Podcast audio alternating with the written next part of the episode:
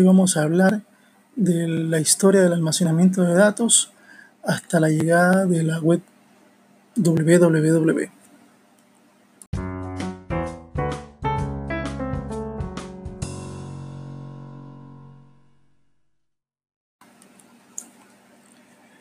En los años, en los años 50 existían los tambores magnéticos que tenían un almacenamiento de 2 KB hasta 8 KB eran rápidos en contraposición a sus contemporáneos tarjetas perforadas y cintas magnéticas, las cuales, a pesar de que podían almacenar gran cantidad de información, el acceso a esta era bastante lento.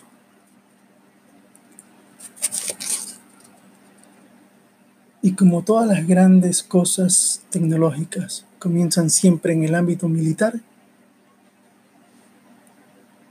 en 1953 las Fuerzas Armadas de los Estados Unidos necesitaban acceder a una gran cantidad de información de su inventario de una forma automática e instantánea, lo cual hacía que ni los tambores, ni las cintas, ni las tarjetas perforadas puedan suplir este requerimiento, porque aunque los tambores eran rápidos, no podían almacenar gran información y las cintas y tarjetas eran muy lentas aunque sí podían almacenar bastante información.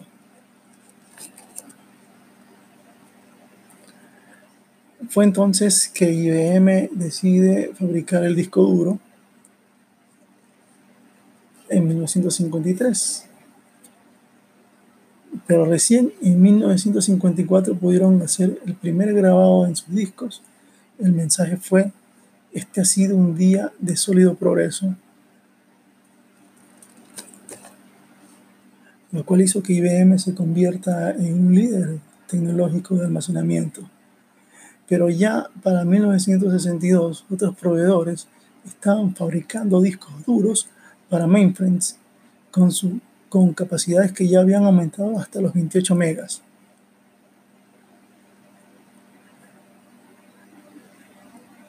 Ya con todas estas mayores capacidades de almacenamiento,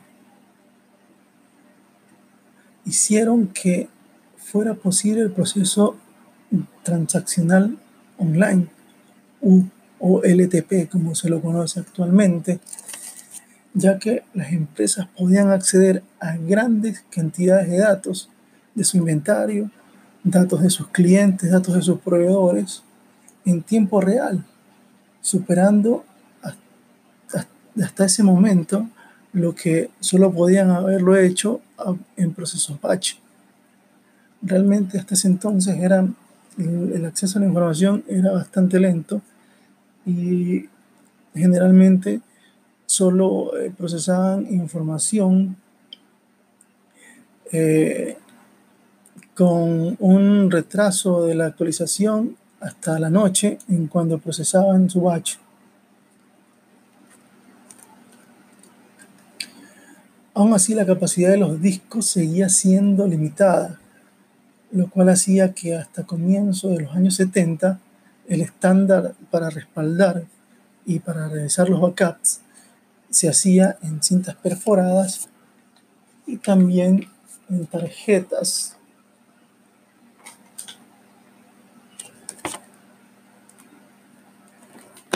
En 1973, IBM da un gran paso con su modelo de disco Winchester 3340, disco más ligero, rápido y de menores costes de producción, lo cual permitió a tiempo seguido que los ordenadores puedan conectarse a estos discos de forma paralela e independiente y no solo depender de un computador central o de un almacenamiento central. Esto hizo que la revolución de las PCs posterior eh, fuera posible. Ya a comienzo de los años 80, esta nueva tecnología recibió el nombre de SCSI y se convirtió en el estándar para conectar discos duros a computadoras de cualquier tamaño, ya sean computadoras personales o mainframes. Entonces, esa era la tecnología estándar para ese entonces. Durante los años 80, los los fabricantes continuaron mejorando los sistemas para el almacenamiento de la información eh, toda esa información que tenían inactiva en cinta, eh, mm, la procesaban y la guardaban, este, y con eso comenzaban a liberar la información que tenían archivados dentro de sus discos duros. corrijo lo que dije antes, o sea, la información inactiva la tenían en los discos duros y eh, comenzaron a mejorar todos esos sistemas para almacenar en cinta y poder compactar la información que tenían, la información realmente valedera, eh, no información histórica, la información transaccional la podían tener a la mano en sus nuevos discos duros y en sus nuevos almacenamientos. Ya a finales de los años 80 eh, nació la tecnología de almacenamiento redundante, o RAID, como se la conoció en ese entonces. Este tipo de tecnología ya había sido utilizado anteriormente, pero para reemplazar discos duros grandes, de gran tamaño, reemplazarlos por varios discos pequeños a esta arquitectura se la mejoró en ese entonces. Y fue por eso que se convirtió en el nuevo estándar de almacenamiento ya para esa época. También en ese entonces se había extendido el uso del, almacenamiento óptico de los CD-ROMs, lo que posteriormente fue el DVD. Eh, estos CD-ROMs podían almacenar grandes cantidades de información igual que las cintas. O sea, eh, los CD-ROM podían almacenar ese volumen de información.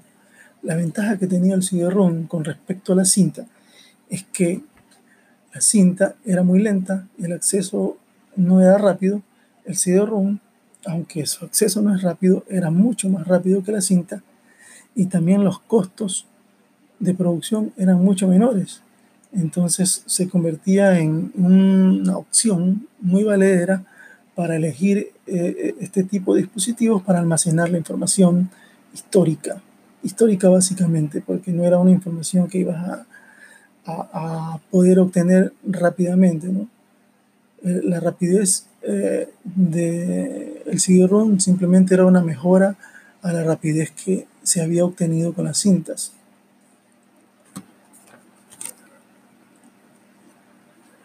Ya en los años 90, los espacios de almacenamiento habían aumentado debido a los data warehouses y también a los procesos analíticos o lab. Ya para ese entonces este, las empresas eh, comenzaron a guiarse en los indicadores estadísticos para poder obtener mayores este, ganancias o mayor productividad. También esto unido al hecho de que las conexiones de Internet se hicieron mucho más rápidas, aumentaron la velocidad de, acceso a la información a través de las redes de Internet debido al nacimiento de la WWW. Eh, aumentaron las velocidades hasta 100 megabps y las, incluso las redes Internet fueron muy, muy rápidas para ese entonces también. Bueno, como resumen, ¿qué podemos decir? Eh, han sido procesos tecnológicos que han durado muchos años. Comenzaron con las tarjetas perforadas, las cintas, pasaron a lo que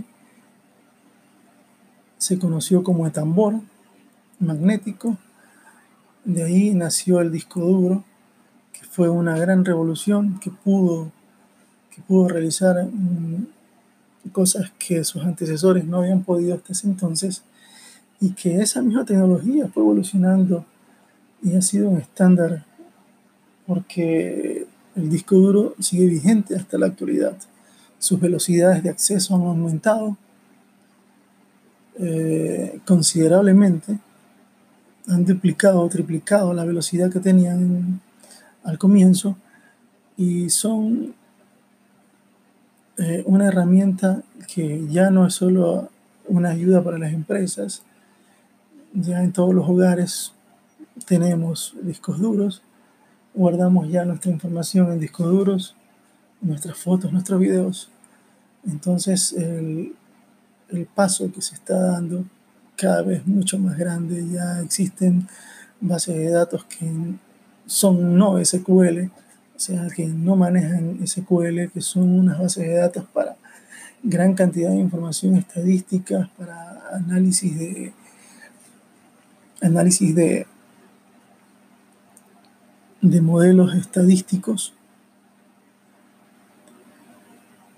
análisis de comportamientos, este, eh, mm, de virus que pueden servir para este, estudios, estudios en laboratorios. Entonces, toda esa información, toda esa evolución eh, que ha dado esta tecnología ha sido increíble. Muchas gracias.